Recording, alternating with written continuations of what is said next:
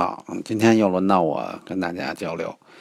嗯，回答第一个问题，说一个车六年十万公里了，想在十万公里的时候做一个比较彻底的保养，然后呢，一直坚持是五千公里保养一次。然后说，哎，我想做一个深度保养，清洗发动机、喷油嘴这些东西。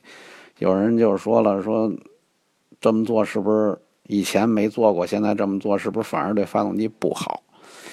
我觉着没什么不好，因为你每隔五千公里就做一次保养，所以你这发动机其实特干净。你如果在这种情况下还要做发动机清洁，我觉得是多此一举的事儿。喷油嘴清洁是应该做一做啊，那个，因为你六年十万公里你没洗过喷油嘴，那稍微洗一洗很正常啊。因为喷油嘴里的积碳保养是清不干净的，还是应该洗一下。但是清洗发动机是完全没有必要的啊。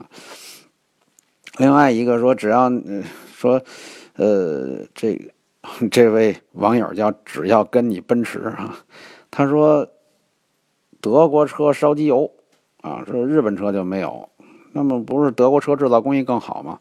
这瞎说啊，那个没听说德国制造工艺更好。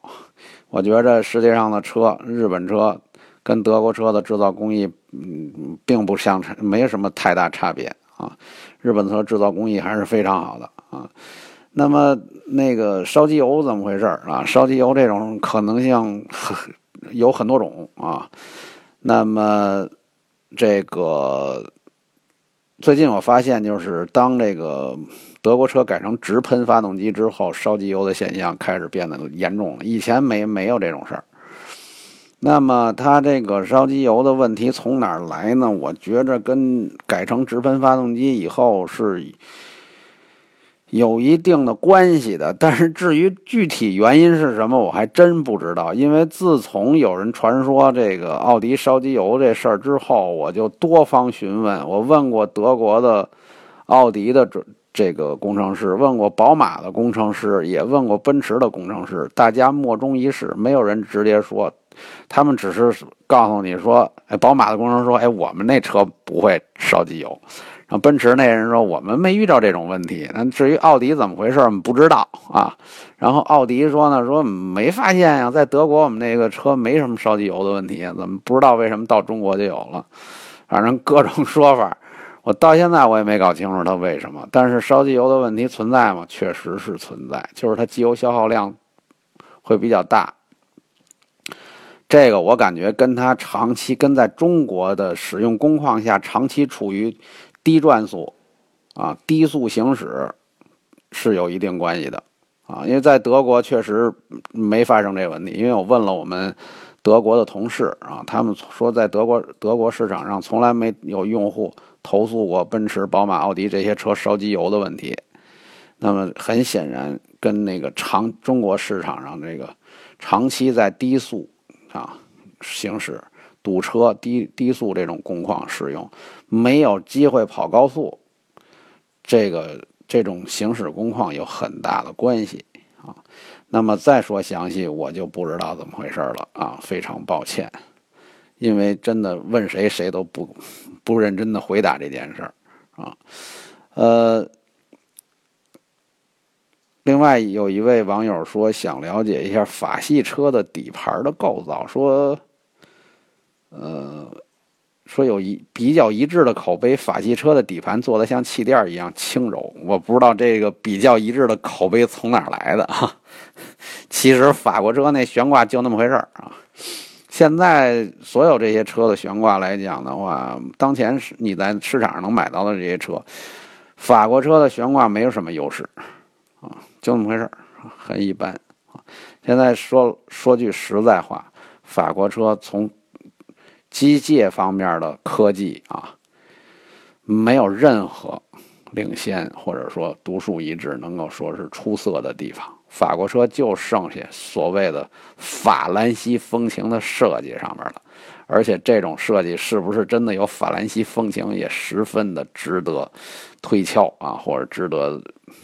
商榷，那车那些车设计的并不怎么太好看啊，呃，而且有些娇柔造作，因为它的技术上面的内涵已经没有了，这是法国车非常悲剧的地方。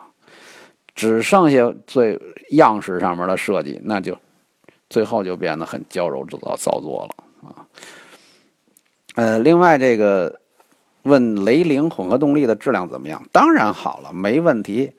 呃，雷凌混合动力和卡罗拉混合动力这俩车没有区别啊，什么区别都没有，只有外形。样式看着不太一样，就这俩车长得不稍微不太一样，但是剩下没有任何区别。因为雷凌和卡罗拉在刚推出的时候，他们的总工程师是同一个人。我当面问过他们这个总工程师，我问过他雷凌和卡罗拉这俩车有什么区别，在调教上有没有什么区别？他非常肯定的告诉我，这俩车没有任何区别，就是长得不太一样。啊，那么在于混合动力这块它也是，就是除了长得不太长得不太一样，没有什么区别。那你说这个，说这种混合动力，说以前宣传，以前都说比亚迪什么插电混合动力好，确实，那比亚迪插电混合动力就靠国家政策活着啊。那比亚迪那插和插电混合动力，那个，呃，说难听点，让用我们这个媒体这帮专业媒体角度上讲，那那。那都不算是一个完全的完整的车，它就是插电混合动力，它把那车弄得劲儿挺大，然后在瞬间的加速曾经做过五秒多的那种零到一百加速。可是那又代表什么呢？那是一个开起来很多方面都有严重缺陷的车，那没什么意思啊。如果那车没有什么上海可以这个不用摇号、不用拍卖，直接就能上牌之类的这种政策的话，那车。那车压根儿都不会有什么人买，这形成不了经济销量啊！即使是现在这种状态，那车的销量也够不够经济规模都值得怀疑啊！而这个丰田雷凌和卡罗拉的混合动力，现在他们把价格做到跟普通的不带混合动力的车的价位相当的程度，所以说是非常值得推荐的啊！因为大家都知道，混合动力之所以嗯受到怀疑，是因为它价格贵。价格一贵，那混合动力带来的省油所带来的经济价值就完全体现不出来了。但是雷凌和卡罗拉现在它把价位做到跟普通的就是紧凑级车，不就不带混合动力的车，那价位几乎是处在同一水平线上，那它的使用价值就非常高了啊！所以当这俩车一出来的时候，一报价，我基本上就会就一直在给这个向我询问的这些，嗯。读者朋友们推荐这车，说你如果想买，你就买，没问题啊。这车，而且作为混合动力来讲啊，这种这种车叫全混合动力。作为全混合动力来讲，丰田是鼻不但是鼻祖，而且是世界上现在做的最好的。到目前为止，仍然你找不到什么其他的汽车制造商能制造出像丰田这么好的纯混合动力的全混合动力的车。而且，呃，性能这么可靠，用起来一点问题没有啊，还能形成很大的经济规模。几乎所有的系列的车型都都有全混合动力的版本，包括雷克萨斯的啊。这这个，在这一方面，那些厂家，剩下的厂家就是全都是吹牛，然后说的说自己玩命做各种各样的宣传，但是实际上他们的产品都。有很大的问题，就是成本特别的高，完全不具有对于消费者、对于用户来说根本没有经济效益啊！真正能够给用户带来经济效益的，就是丰田的或全混合动力的车型。所以你不用有什么疑问，如果你看上了就买。呃，这两款车呢，雷凌和卡罗拉呢，其实就是一个在造型设计上你个人的品味问题，你觉得哪个好看就买哪个，其他是没什么问题的。好的，今天的回答就到这儿，谢谢大家的关注。